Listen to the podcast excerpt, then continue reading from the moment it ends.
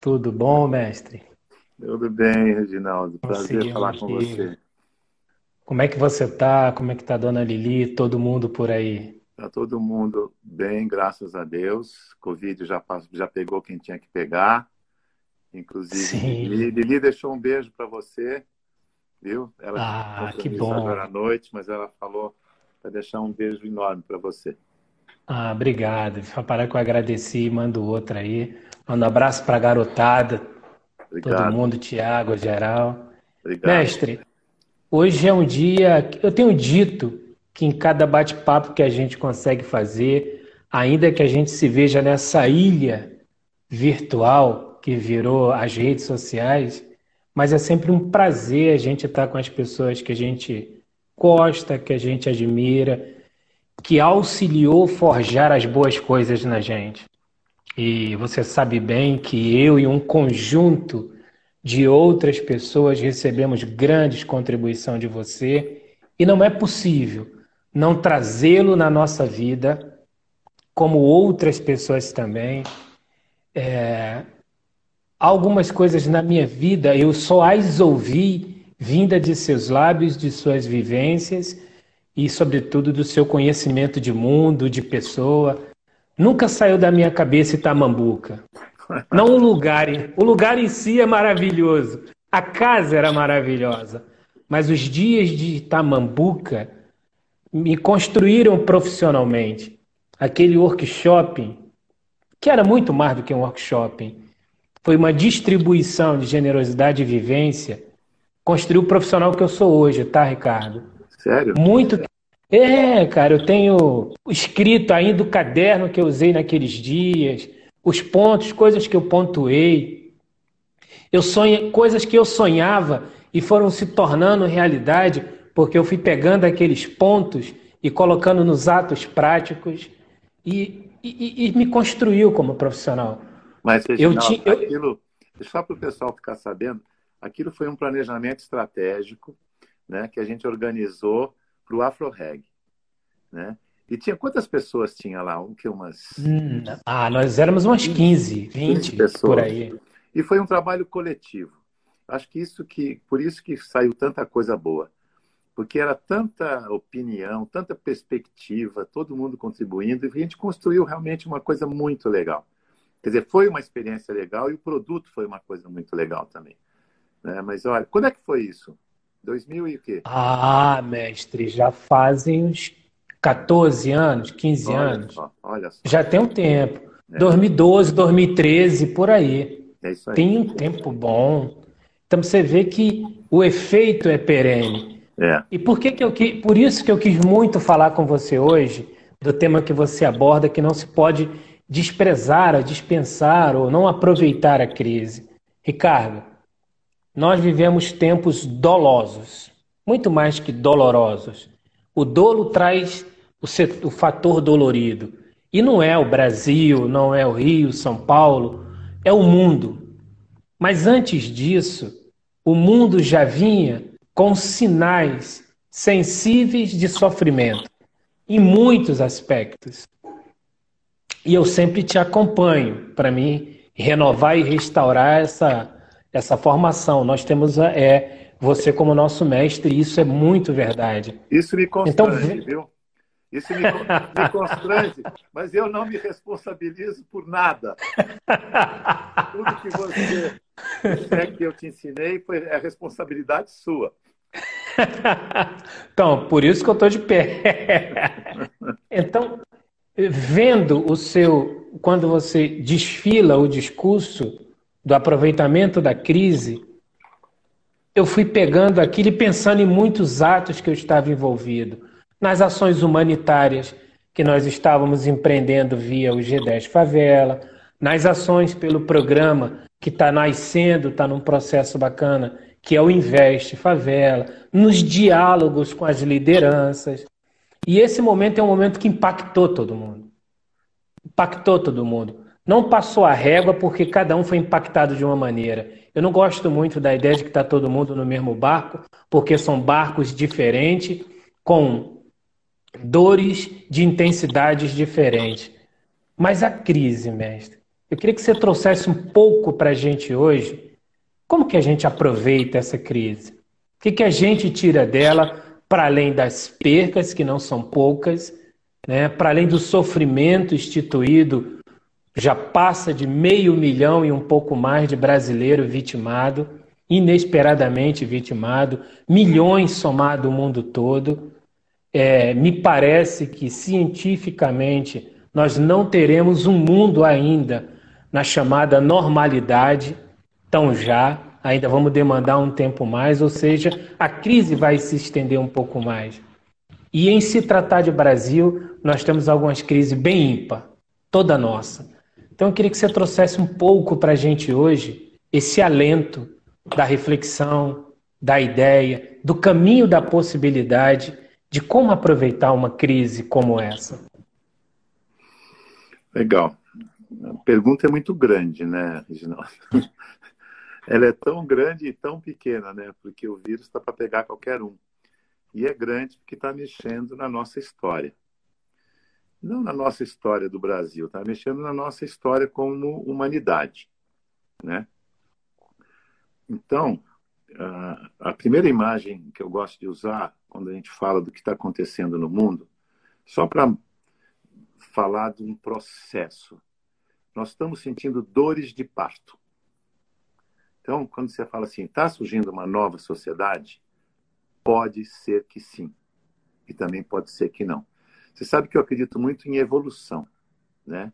De como é que as coisas vão interagindo, criando cada vez uma maior complexidade dentro do cenário, desenvolvendo novas competências. Foi assim que a vida surgiu, é assim que a humanidade tem evoluído, vai evoluindo hábitos e costumes, competências e tal. Agora, na evolução, Reginaldo, a gente pode evoluir para óbito ou pode evoluir para um outro patamar de civilização. Então, a gente está num estágio em que as duas possibilidades existem igualmente. Antigamente, a destruição da humanidade não era muito provável, porque a gente não tinha muito poder para fazer isso. Certo. Hoje a gente tem muito poder né? seja o poder da energia nuclear, seja o poder da bactéria, do vírus. Então, existe a possibilidade. Agora, é justamente essa possibilidade da destruição que acorda a nossa consciência para esse outro patamar de civilização. A gente sempre é movido pelo medo, na busca da segurança, da perpetuidade da vida.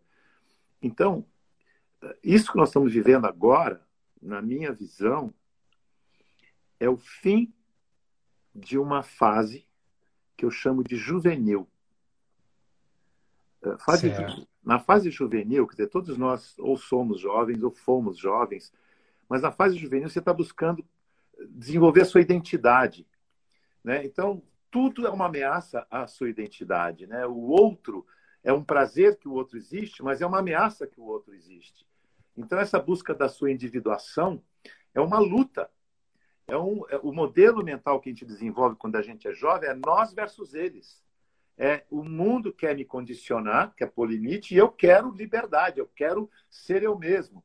Então, esse sentimento de eu quero ser eu mesmo, essa, esse reconhecimento que o outro existe, mas o outro é uma ameaça, é o que a gente está vivendo agora. O que, que a tecnologia fez com a gente? Deu um poder extraordinário para o indivíduo. A pessoa pode não ter carteira de identidade, mas tem um celular conectado em rede. Verdade. Então, assim, o indivíduo comum conectado em rede está com um poder que nunca teve. Isso é poder de trabalho, é poder de aprendizado, é poder de mobilização. Isso cria uma dinâmica social que não é mais baseado na instituição. Não é instituição empresa, instituição Estado, não é instituição igreja, instituição família. Hoje, a granularidade da sociedade é o indivíduo. A pessoa. A pessoa. Então, a gente está vivendo não a instituição mais, mas o indivíduo. Então, a instituição será forte se os indivíduos forem fortes. Eu não tô, nós não vamos nunca prescindir de instituições, mas serão outras instituições, serão coletivos com indivíduos muito mais conscientes, mais críticos, com mais capacidade de interferir na, na dinâmica social. Então, essa, esse poder, a palavra que eu quero usar é essa, esse poder que está na mão das pessoas comuns, estimula ao exercício da identidade. Quem sou eu? Qual é a minha opinião? E eu quero expor, é um brinquedo novo. Eu quero colocar a minha opinião. Então você começa a ter os inimigos. Essa polarização que a gente está vivendo no mundo, né? o Brasil é só um, uma parte do mundo, ela faz. Ela, ela é uma fase do nosso processo de amadurecimento. Eu não sei se você viu, Reginaldo, o discurso uhum. da Amanda Gorman na posse do Biden. Ela fez um. É aquela poetisa negra. Sim, ela, sim, sim, vi, vi. Ela tem um trecho que, na hora que ela falou, nossa, ela entendeu tudo. Ela diz assim: Nós não somos uma nação dividida. Nós somos uma nação inacabada. Cara, isso. Sensacional. Muda, radicalmente a maneira de você olhar para o mundo. O mundo é um mundo dividido, amigos e inimigos, né? Ou não. Não, isso é uma fase que a gente está passando porque o mundo não está pronto. Nós não somos uma humanidade dividida, nós somos uma humanidade que está reconhecendo a individualidade da menor parte. Isso é uma negociação nova para nós todos. Né? Então, a gente está no caminho de amadurecimento. Beleza. O que, que a pandemia está fazendo? Né? O que, que o vírus está fazendo? A gente vem Sim. dessa coisa jovem que é muito fragmentada. É nós eles. Né? Essa mentalidade, modelo mental nós versus eles. Esse modelo mental nosso versus eles é um modelo onde o pressuposto da guerra me deixa seguro. Então, é um modelo de medo. Né? Nós versus eles. Pânico até. Então, eu falo assim, Reginaldo é meu inimigo. Eu te rotulo como, como inimigo e fico tranquilo, porque eu ponho vigilância sobre você e toco minha vida em frente. Tem um custo da segurança de administrar a sua inimizade comigo. É meu inimigo. Na hora que eu reconheço que você pode ser meu amigo no momento e amigo em outro, reconheço o respeito que eu tenho que ter por você como indivíduo, seja amigo ou inimigo. Mesma coisa você comigo. A gente pode fazer alianças circunstanciais. Então, a minha individualidade é importante. A sua individualidade não é a circunstância que vai definir quem eu sou. Não dá mais para colocar rótulo em ninguém. Então, essa mobilidade social, essa riqueza da diversidade, da individualidade, da identidade, isso é uma experiência nova, que na mentalidade da guerra parece uh, uh, a divisão, a fragmentação. Na mentalidade da pandemia, a experiência da pandemia mostra que todos somos um. Eu, pelo menos, eu estou com 73 anos de idade. Eu nunca tinha visto, nunca tinha tido essa experiência de totalidade da humanidade. Né? Eu, eu, quando eu vejo essa máscara no rosto de pessoas no mundo inteiro, nossa, temos algo em comum. Sabe? Quer dizer, a gente está construindo um sentimento de uma cidadania planetária humana. Sim. Não, não é mais, ah, eu sou brasileiro, ah, eu sou francês, sou americano. Não. A gente continua com essa identidade da parte, mas a gente está começando a ter que dividir desafios do todo. Né? Seja o desafio de saúde que está aí na cara de todo mundo. Pan significa todo, né? Pandemia é uma coisa que atinge a todos. Quando a gente fala de meio ambiente, é um meio ambiente que é para todos. Por mais que a mentalidade nós versus eles, nacionalista, quer dizer, não, o Brasil, a Amazônia é nosso. Não é nosso. É, mas é nosso, mas é um nosso enorme. É nosso humano, é nosso planetário, e não nosso pequeno Sim. Brasil. Então, assim, você vê esse acirramento de polaridades, são sintomas, é isso que eu quero dizer para falar de dor de parto. O acirramento das polarizações, na verdade, são dores de parto de reconhecimento que eu faço parte daquilo. Então, sim, pode estar nascendo uma nova humanidade, uma nova sociedade. E essas experiências, seja da tecnologia, seja da saúde, da pandemia, estão nessa direção. Mas uma grande, Fala. uma grande tecnologia e que ela não está ligada é, aos sistemas de desenvolvimento é, mecânicos e a tecnologia afetuosa. É o afeto como instrumento de conexão. que também mergulha muito no seu pensamento de interdependência, que eu até discuti um pouquinho com o Fábio e tenho falado em alguns lugares, a ideia da interdependência. É, nessa linha de raciocínio de que é, é, é que em que os tempos estão se construindo porque eles não eram completos e a pandemia expôs essa fragilidade da inco, do, do incompleto, da incompletude é, universal, humana, vai emergir aqui como tecnologia de conexão a afetividade. As pessoas se aproximaram mais da afetividade nesse momento. Você percebe isso? Ou isso é uma percepção só pelo sofrimento mundial coletivo? Olha, eu acho que sim. Eu vou, vou te falar da experiência que a gente está tendo com um cliente nosso, que é o Grupo Jacto, que é uma família uh, de origem japonesa. Eles são super brasileiros, estão há 70 anos no Brasil. E eles têm uma filosofia muito interessante nesse sentido. Eles falam do amor. E aí, quando a gente começou a trabalhar com eles, vamos estudar o amor, o que é o amor e tal. O amor, ele tem três dimensões na nossa compreensão. Tem o amor físico, que é uma energia que está na natureza, né? que define uhum. magnetismo. Os cientistas reconhecem isso como uma força magnética de organização dos, da, da, do, do, cosmos, da, da, da vida. Tem o segundo amor, que é o amor do afeto, do sentimento, que é gosto e não gosto. Ele já é uma evolução. Ele é mais intangível do que o amor físico. Existe um terceiro amor, que é o amor espiritual. É o amor onde você reconhece a fraternidade da humanidade é, é um amor inclusivo. O amor afeto, afetivo, você ainda pode escolher. Gosto desse, não gosto daquele e tal. Mas quando você reconhece que não existe no amor a possibilidade da exclusão, você está num outro patamar de complexidade. Você está num, num patamar de convivência e de negociação. Né? Você não está mais usando Isso. o modelo nós versus eles, ou eu ou você. Você está trabalhando com o modelo E. É eu e você. Embora em alguns momentos é ou, outros momentos é E. Mas é presidido pelo E. Que o E une, o E integra. E o E cria essa tensão. Nós estamos aprendendo a viver com tensão. Que tensão é boa. A tensão 12 por 8 é boa. A nossa saúde, a nossa vitalidade é uma boa gestão dessa tensão para ficar em 12 por 8.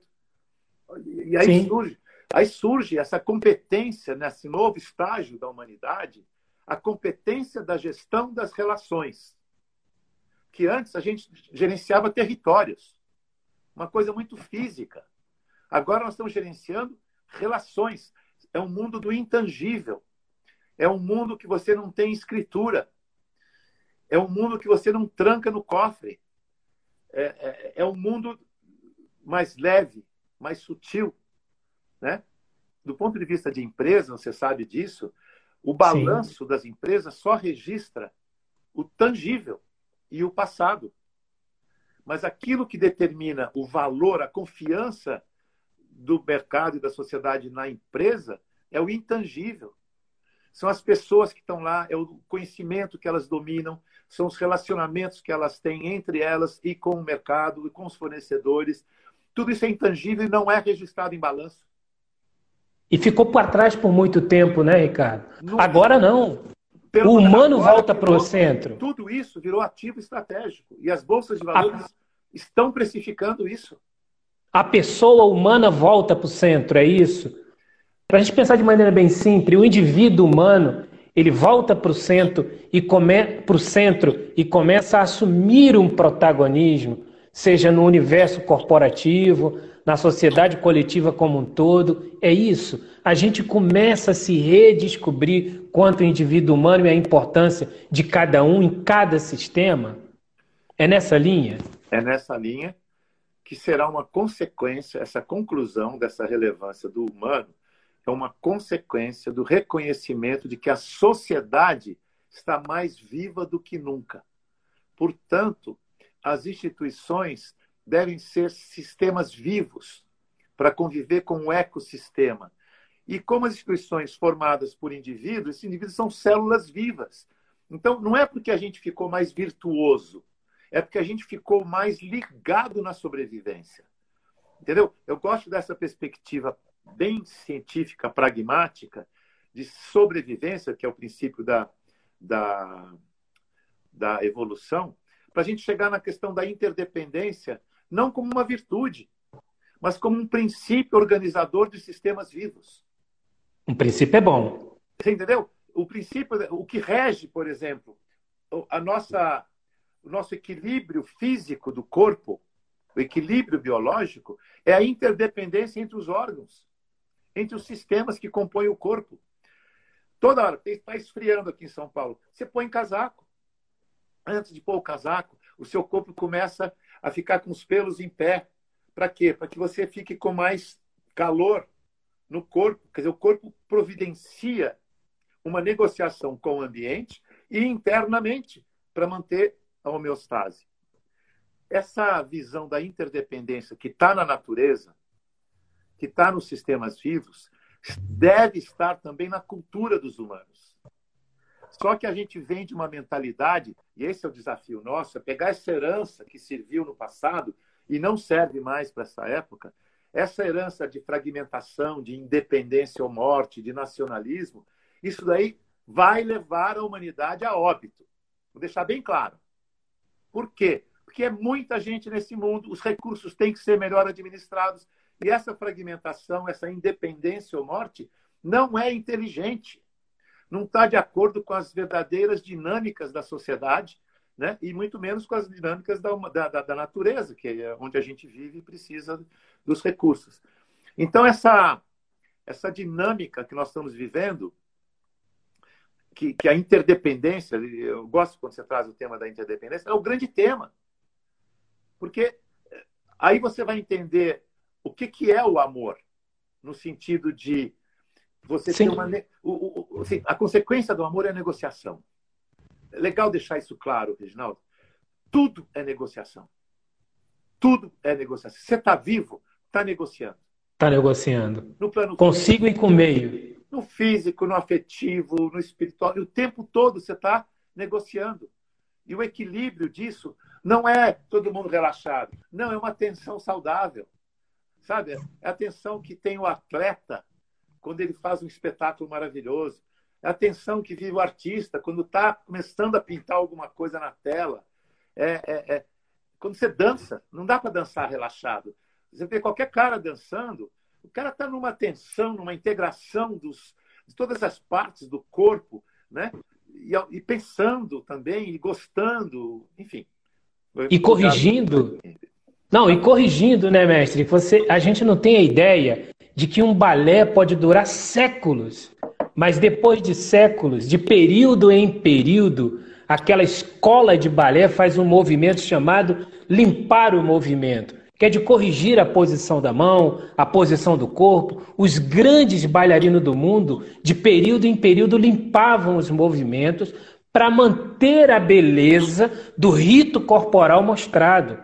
Isso garantia que uma peça pudesse ser exibida através de um balé depois de 200 anos, 300 anos, um pouco mais, um pouco menos, com a integridade da criação. Então, se a vida deve seguir essa linguagem em algum momento da arte, do balé, quer dizer que nós precisamos limpar o movimento. Ver em que ponto está a mão, se ela subiu mais, se ela desceu menos. Que ponto está o comportamento, se ele exacerbou mais ou se ele não exacerbou, se ele foi presente, se não foi presente, se fez a questão da substituição, da independência ou morte, e aí eu vou abrir aspas aqui, Ricardo Guimarães fecho aspas, se fez o movimento da interdependência ou morte. Se eu entendi que me conectando ao outro, eu limpo o movimento do baile da vida, para a vida seguir, para a vida continuar. Mestre, Voltando para o conceito, é crise com fé, transformação da fé, transformação da crise com muita fé e de não deixar perder a crise. Há, há uns anos atrás, um britânico chamado Philip Dodge criou o conceito caórdico, de ordem no caos. E nós estamos em meio a um caos. Seria esse o momento de ordenar de dentro para fora e depois ter um estabelecimento de um caos saindo com alguma ordem, com todos esses valores, o valor humano, o valor corporativo, né, o valor mundial, de fato entender a que veio a globalização das tecnologias, das relações, das pessoas. Seria esse um momento de começar a é, usufruir benefícios dessa crise mundial? É, caos e ordem, né? Sempre que tem pergunta difícil assim, eu fico, eu vou, eu procuro na natureza como é que ela resolve essas questões, né?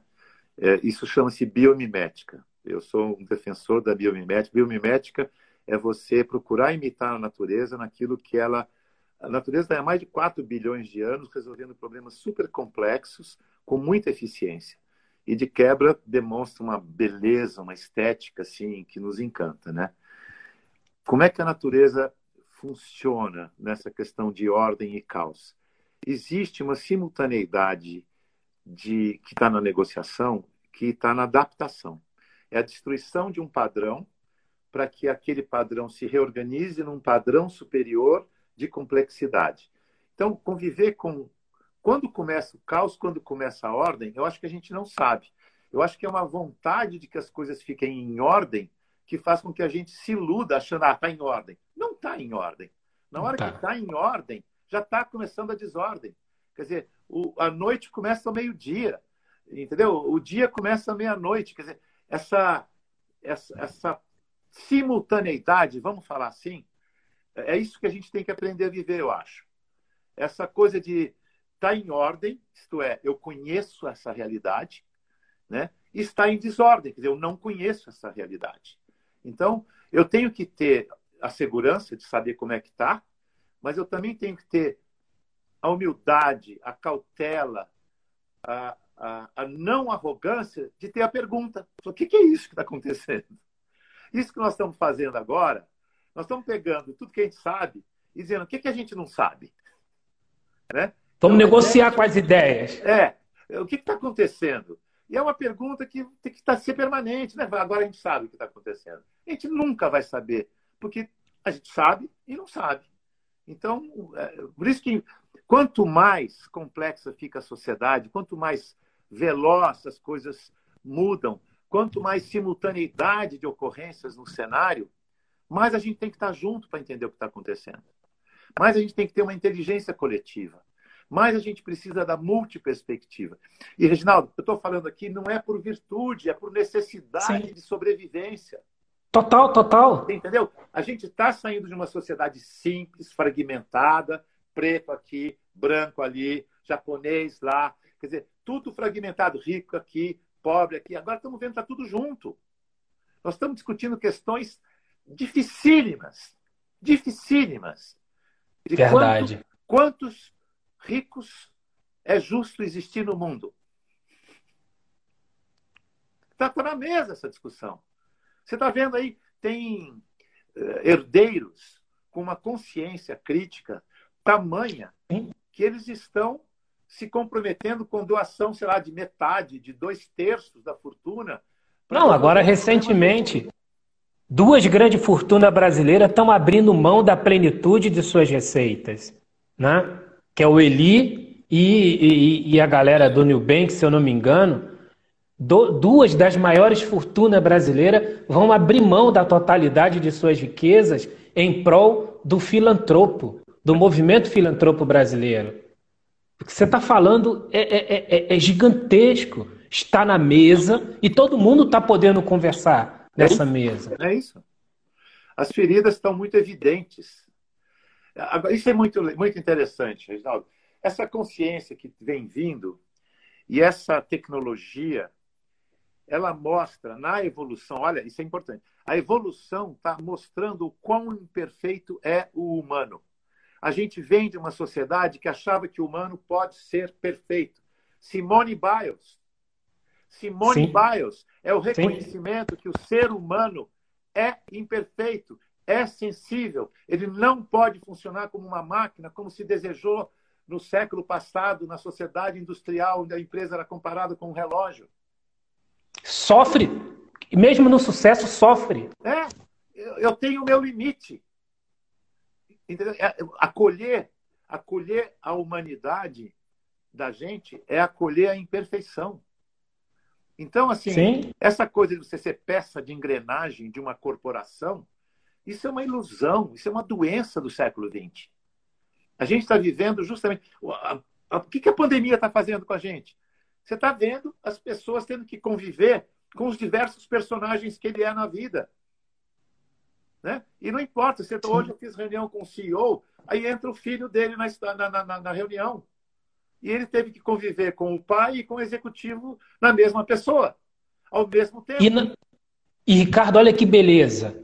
Um, um, um, ato como esse é, o, é, é uma prova de um rito esperado, porque quando você traz isso e você consegue assistir isso, e isso é verdade, não é um exemplo é, para motivar, para criar uma história e dizer que é possível, mas é um rito social que você viu acontecer sem um elemento que vem nos assombrando, sem a chamada crise de geração, mas é o encontro das gerações compondo, compondo. Olha, eu me preocupo muito quando eu ainda ouço, e eu confesso para você que eu acho muito antiquado, muito brega, muito retrógrada discutir crise de geração, porque o mundo novo, ele pede que exista encontro de geração, ajuntamento de geração. E quando você traz um CEO e o seu filho se encontram no universo, o pai na figura de CEO, o filho na figura de quem vai contribuir enxergando o CEO na figura do pai, a gente cliente, vê a né? esperança. Filho cliente. Filho cliente, cara, olha a esperança de que vai morrer o confronto de geração e nascer o encontro de geração. Com certeza, com certeza. E eu vou te dizer, ela, ela se encontra, as gerações se encontram na necessidade de se entender. É, eu acho que a gente saiu de uma sociedade muito cada um no seu quadrado e estamos começando a ter a experiência de um, cada um por si, né? um, um por todos e todos por um. Então, essa, é, esse encontro, e não é encontro só de gerações, né, Reginaldo? É encontro de todos os opostos. Sim. Sim. É encontro de todos os diferentes. E não é por outra razão a não ser a sobrevivência. Não é a sobrevivência da paz tranquila, ninguém briga com ninguém. Não é a paz de conflitos bem administrados. É a paz da inteligência, é a paz do reconhecimento dos limites, da humildade, entendeu? A paz do reconhecimento que o outro é tão relevante quanto você, por mais diferente que ele seja. Total. É a paz da maturidade, da maturidade, não a paz da juventude. A gente vem de uma sociedade onde o padrão de beleza era jovem. Meu, e, e tinha que ser jovem, por quê? que ele tinha que ser forte para trabalhar na empresa, na indústria, porque era mão de obra. Mão de obra tem que ser jovem.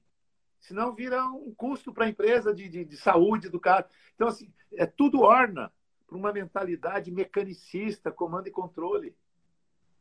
E a sociedade está precisando, gosto muito de chamar a atenção para isso. É por necessidade, não é por virtude. Existe um instinto de sobrevivência que vai assim, cara, conversa com o outro. Cara, conversa com o outro. Pode aí falar as besteiras que tiver brinquedo novo da rede social, Roberto Jefferson. Tudo isso faz parte do aprendizado. Sabe? Faz, Sim. Faz errado, vai ser punido. Faz errado, vai ser punido. E é assim que a gente vai. Até aprender que fazer errado tem um custo muito alto, que vai chegar ao custo Total. da barbárie. É o custo do risco do óbito. A evolução, ela não é do bem nem do mal. Ela simplesmente é uma dinâmica onde a vida está sempre indo para um patamar mais sofisticado ou não. E que você veja que é uma angústia. A gente vê, para que esse confronto, mestre, se a minha angústia é a do outro? Eu, eu posso estar pensando de maneira diferente a mesma coisa que o outro está pensando. Então, a diferença de pensamento e a partida de iniciativa, de onde ela vai vir, ela vai impactar a solução de todo mundo. De todo mundo. De todo mundo. Você vê que se a gente segue ainda esse exemplo hoje que, que a justiça dá com a prisão do, do, do, do, do Jefferson, é, não é, não, é a, não, não é só a justiça.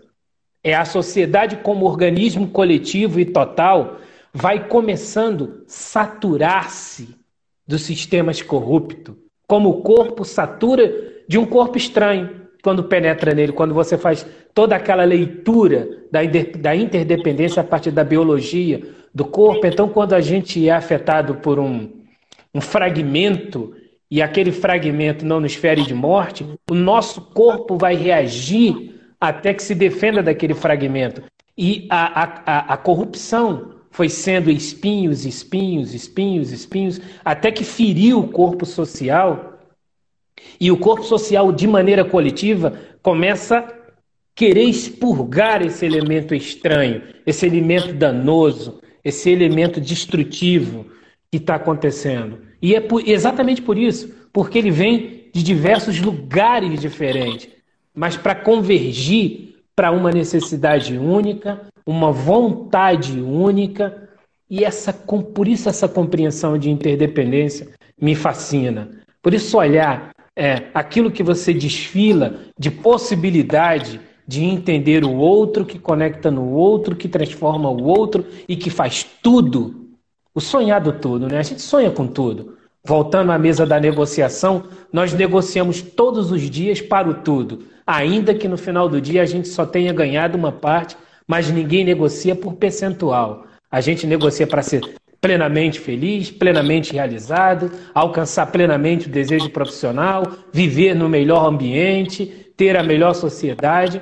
A gente vai conquistando frações no final de cada dia, de cada período, de cada época, mas na nossa cabeça, emocionalmente, psicologicamente, a gente negocia para o todo. E a sociedade começa a negociar para uma sociedade com um equilíbrio mais justo, mais ético, com uma moral que não é a moral que se entende ela de maneira apropriativa, mas com uma moral que estabelece o indivíduo humano de maneira é, justa, igual, produtiva, aceita.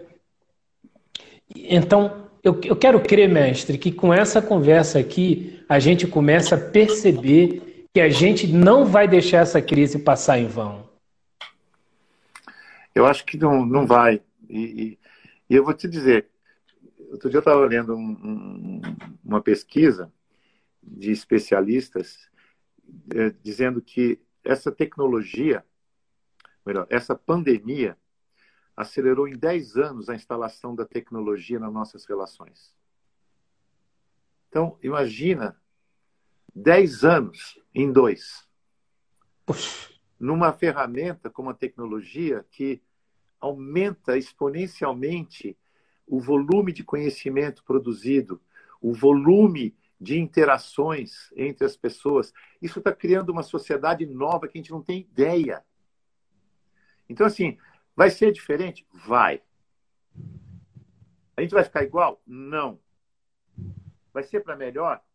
Pode ser. Eu acho legal a gente colocar nesses termos. Nada está garantido. Pelo contrário, uma pessoa hoje pode fazer um grande estrago. Né? Olha o que uh, as redes sociais podem fazer pela potencialização de um gesto individual. Né? Então, esse, amadu esse amadurecimento da sociedade com relação ao poder que a tecnologia está trazendo é um negócio muito, muito importante para despertar a consciência da sociedade para fazer as escolhas corretas. Né? E, e a escolha começa no individual. Começa no individual. Se a gente conseguir uh, se entender, e eu gostei quando você falou da, do, do, do, da coisa estranha que está no corpo, o câncer nada mais é do que uh, um, um, um, um, tecido que não pertence, que não tem a mesma identidade, o mesmo DNA do corpo. Né? E, e tem um poder extraordinário, essa, essa doença, né, a não obediência do DNA daquele organismo. E o poder do câncer é não se manifestar. Então, quando você percebe que ele está lá, uh, ele já está fatal. Por isso, Sim. quanto mais cedo você detecta, mais chance você tem de se curar. Olha esse aprendizado que essa doença nos traz. Quer dizer, hoje, a sociedade alienada da política, a sociedade dizendo, ah, não gosto de política, essa sociedade é que está dando poder para os políticos que gostam de política e fazem da política uma profissão e não uma vocação. Então, Verdade. Então, o que nós estamos aprendendo com o Bolsonaro? Está todo mundo tendo que se ligar nessa parada. Meu. Rápido. Entendeu? O que, que você quer? Você quer quente ou frio? Não, calma. Vamos negociar. Não é Lula, Bolsonaro. Vamos conversar. Vamos trocar ideia. É muito pobre para uma sociedade no século XXI trabalhar no ou. É curto. Ou, ou. E aí? É Vamos embora. É pobre, é burro, é reducionista. Não é nenhum nem outro. É um pouco daqui, um pouco dali, um pouco de cima, um pouco de baixo. E vamos juntando as necessidades com os potenciais de solução, vamos negociando. Esse é o aprendizado. O mundo inteiro está vivendo esse aprendizado. E olha, não acho estranho que a China consiga entender muito bem essa dinâmica, porque isso nada mais é do que a relação do yin e do yang. Sim. Que está na origem Velho da, bem da, mal. da cultura chinesa. Né? Existe o reconhecimento da complementariedade dos opostos. E com isso você administra muito melhor os conflitos. Porque você tem uma perspectiva de ir para frente com o conflito. Né? O que se chama de dialógica. Né? Então, essa tem a. Sim. Essa, eu, eu, essa é a minha leitura, viu, Reginaldo, de para onde que nós estamos indo. Não, mas é, é uma grande leitura. E o que é importante para a gente aqui, mestre, hoje, e, e o que a gente tem buscado, o que eu fazia pela minha vida, e é claro que vou aperfeiçoando nos, nos, encontros, quando nós nos encontramos, e aí nós dois nos encontramos com o outro, e hoje nós somos uma rede forte, uma rede bacana, uma rede eclética, uma rede diversa. Eu acho que eu e você e todos que estão conosco aqui hoje, todas essas 43 pessoas, nós todos aqui juntos formamos uma rede diversa, plural, é, é gigantesca de pensamentos e ideias e que nos conectamos a outras e cada um de nós partir com esse pensamento otimista. É claro que a gente, durante uma guerra, a gente se salvaguarda dos cuidados corporais. Né? Ninguém enfrenta uma guerra para perder logo na primeira batalha. E nós já estamos aí com, com um tempo grande de batalha, somado aos dois anos de pandemia.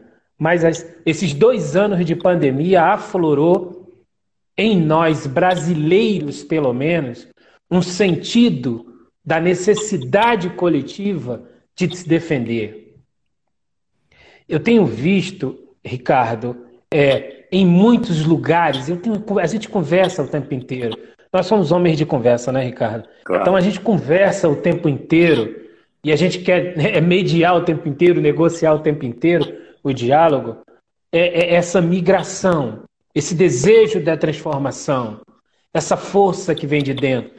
Desde um diálogo com a família, com o irmão, com a esposa, com o filho, com o amigo, com o parente mais próximo, com o amigo mais próximo, com uma empresa, com, com um sistema político. Recentemente eu fui convidado por dois prefeitos que eu não vou abrir aqui a prefeitura, até porque foi uma conversa convidada baseado numa certa angústia, fui convidado por dois prefeitos de duas pequenas cidades do Rio de Janeiro que chegaram no seu máximo, na sua resistência máxima. E fui convidado por eles para um diálogo. Não era consultoria, não era serviço, era um diálogo. Já que eles eram unidos e ambos me conheciam, falaram: pô, vamos conversar, cara. E, e, a gente sentou numa mesa e conversamos. Era uma conversa. Eu estabeleci, porque eu estou com medo danado, que eu sou, sou gordo e, e, e eu tenho comorbidade. E aí falei, cara, vamos conversar meia hora. Essa meia hora levou três horas de diálogo. E eu pude ver a fragilidade daqueles homens. Fragilidade.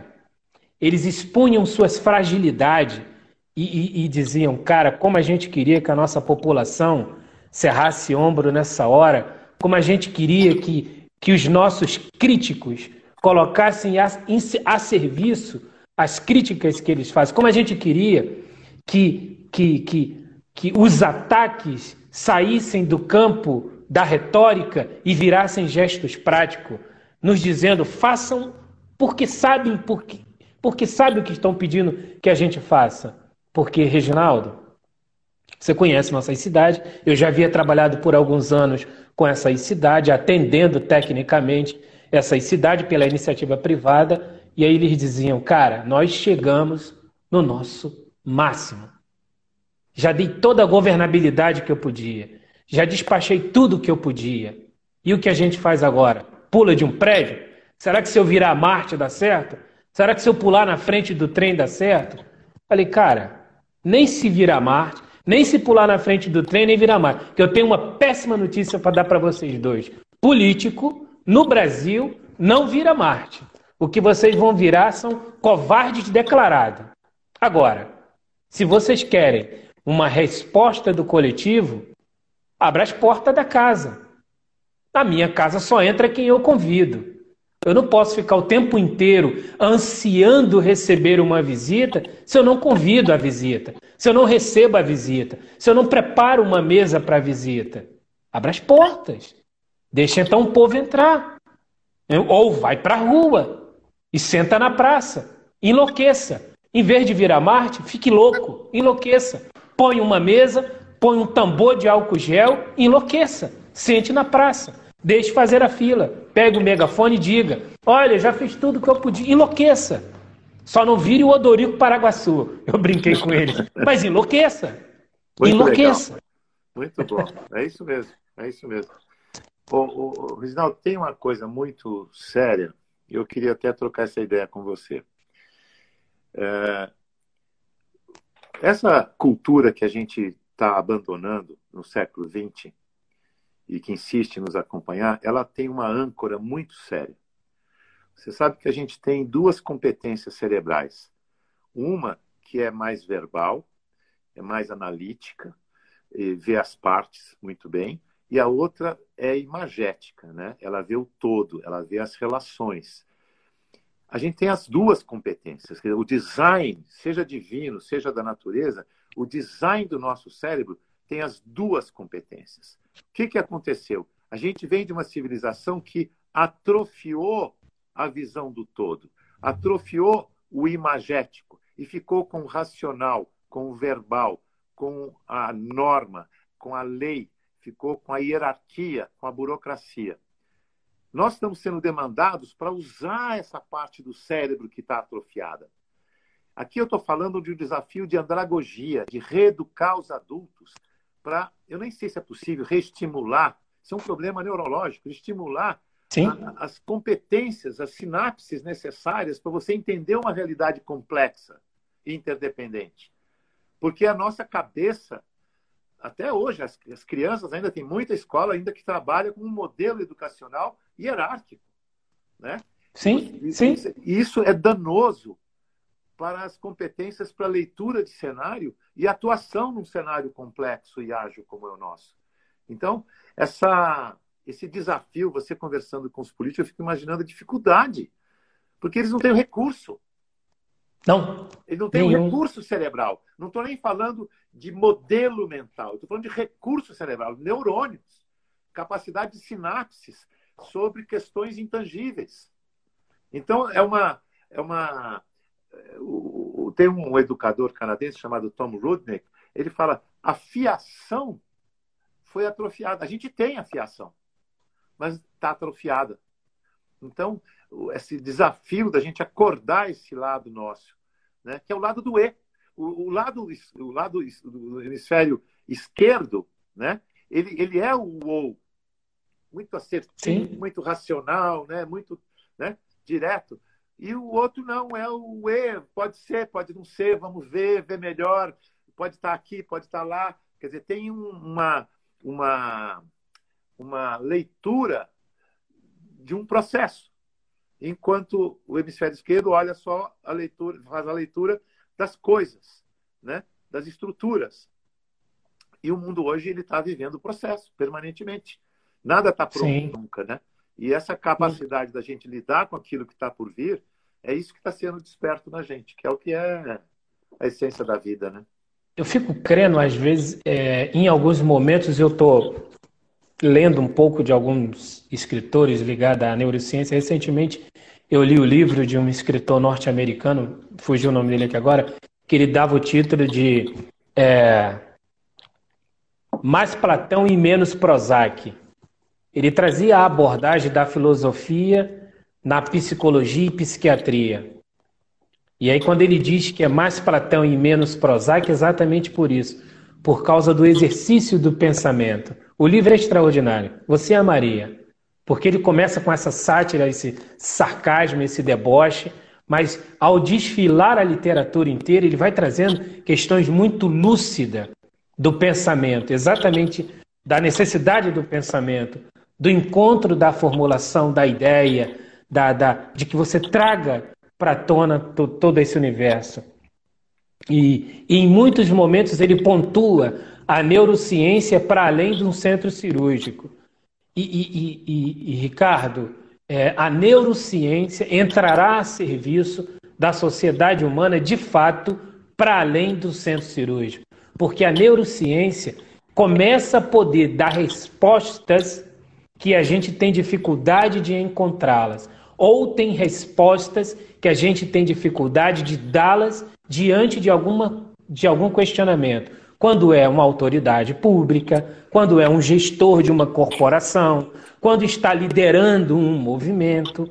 Então, se você busca os recursos da neurociência para o intelecto praticado, a gente começa a formular a, a ideia da pergunta assertiva. Talvez não a pergunta final ou a ideal, mas a resposta mais assertiva que pode levar a esse caminho. Por isso que é o confronto desse livro ele é muito interessante, que ele trata de filosofia e ele trata de psique, né? Porque poucas pessoas sabem que a psiquiatria e a psicologia nasceu dentro da filosofia e depois as ciências se separaram. Então o exercício do pensamento sempre tiveram junto. Verdade. Você vai me desculpar, Reginaldo, eu tô, de vez em quando me distrai com as mensagens Não. aí, que eu estou adorando. Tem cada comentário interessante, pessoas queridíssimas, Celina Costa, Cris, minha prima. Mas deixa eu falar, tem um cara que falou assim, foguete não anda, não tem ré. Quem é que foi? Isso. É Enzo? Não sei, não conheço. Mas foguete não tem ré. Genial isso. Né? Quer dizer, a, a, a humanidade não tem ré, a gente anda para frente, pode piorar, mas é para frente. E, e essa perspectiva que a gente tem que encontrar de qual é a opção certa para que não vá para óbito, para que não vá para destruição, que não tem solução. Quer dizer, tem uma, uma, uma, uma necessidade. Você vê que delícia essa conversa com esse povo todo aí falando. Uh, e paladar não retrocede. Uh, Platão e Prozac juntos. Nem Platão, nem Prozac. Né? Quem falou isso? Quem foi a Isa que falou? Né? Muito, muito legal. Muito bom. Muito bom, muito bom. Vamos Mas é disso que a gente mais. precisa. É disso que a gente precisa. A gente está se aproximando aqui do tempo final. Temos cinco minutos aqui. E eu queria muito que esses cinco minutos fosse seu, Ricardo. Porque você. E isso não é elogio, Ricardo. É constatação. Tá bom, é história de vida, é ajuntamento de vida. E eu sei que você impactou grandes corporações no Brasil e no mundo. Que você mudou muitas imagens com a sua sensibilidade profissional e a sua história de vida. Então, para que a gente pense que não podemos desperdiçar essa crise e que esse colégio reunido aqui hoje de amigos possa sair daqui para fazer um serviço de evangelização de que é possível trabalhar para além da crise, de dentro da crise para além dela. Então, esses quatro minutos finais são seus, Ricardo. Obrigado. Eu vou. Você é sempre muito exagerado e. Não, é verdade. Eu acho que tem muito sentimento, muito amor no que você fala. Mas uh, deixa eu. Eu queria dividir as minhas leituras atuais. Olha, eu estou lendo agora, pela quinta vez, esse livro do Edgar Morin, os sete saberes necessários à educação do futuro. Se tem uma coisa difícil hoje, é que educação que eu dou para o meu filho, para que futuro eu estou educando meu filho? O futuro é imprevisível, não temos noção. Há dois anos atrás, o último estudo que eu soube, o conhecimento no mundo estava dobrando a cada 12 minutos. Eu acho que hoje deve estar dobrando a cada dois minutos. Então, quantidade de inovação, a produção de ciências, dinâmicas. Gente, é uma coisa extraordinária. Mas o, o, o, o Mohan, o Mohan está com 100 anos, cara. Outro dia eu vi uma entrevista dele super lúcido. Isso aqui ele escreveu em 99. E é super atual. Olha o capítulo que eu estava lendo agora. É como enfrentar as incertezas. Porque a incerteza é dada na vida. A gente, em busca de, de segurança, mente para a gente mesmo. Né? E diz, não, eu sei o que vai acontecer, vamos fazer um planejamento para cinco anos. Não existe mais projeção possível.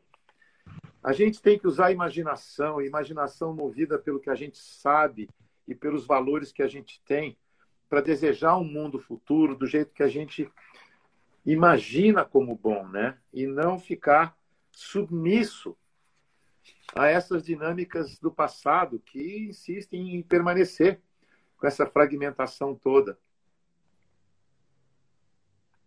Olha aqui, aprendemos no final do século XX que é preciso substituir a visão do universo obediente a uma ordem impecável pela visão na qual este universo é o jogo, é o risco da dialógica, relação ao mesmo tempo antagônica, concorrente e complementar entre a ordem, a desordem e a organização. É hoje. É hoje. É hoje. Dez é hoje. Anos depois, dez não, 20 anos depois. E a outra leitura que eu quero recomendar é O Sentido da Existência Humana, de um biólogo super especializado em formigas, chamado Edward Wilson. Uh, eu, como eu te falei, eu acredito muito nas dinâmicas naturais. Ali tem uma sabedoria, tem uma inteligência, tem uma eficiência da qual a gente se distanciou como seres humanos. A gente pertence a esse universo natural. E a gente deve ser algo a mais do que isso, não algo a menos que isso. Então, uh, fica aqui então o meu desejo de voltar logo a te ver. Saudade. Vamos. Tá? Também grande. Todos os amigos. Muitas... Lili entrou aí, já te mandou um beijo para você, não sei se você viu. Eu vi, mandei uma rosa para ela. Ah, tá bom. Pô, agradecer, Ricardo, agradecer, dizer da minha felicidade de vê-lo ainda aqui por aqui. Agradeço a dona Lili aí o beijo. Quero que você dê um abraço em todo mundo por mim, mas dê fisicamente. Abrace a todos, um de cada vez, como se fosse eu, por mim. Tamo junto. Então, agradecer a todos os amigos que estiveram conosco aqui hoje. Bem, obrigado. muito obrigado. E a gente segue aqui e vamos se falar mais depois. Com certeza. Tamo junto. Grande beijo, mestre. Beijo, tchau, tchau e obrigado a todos e todas aí. Obrigado.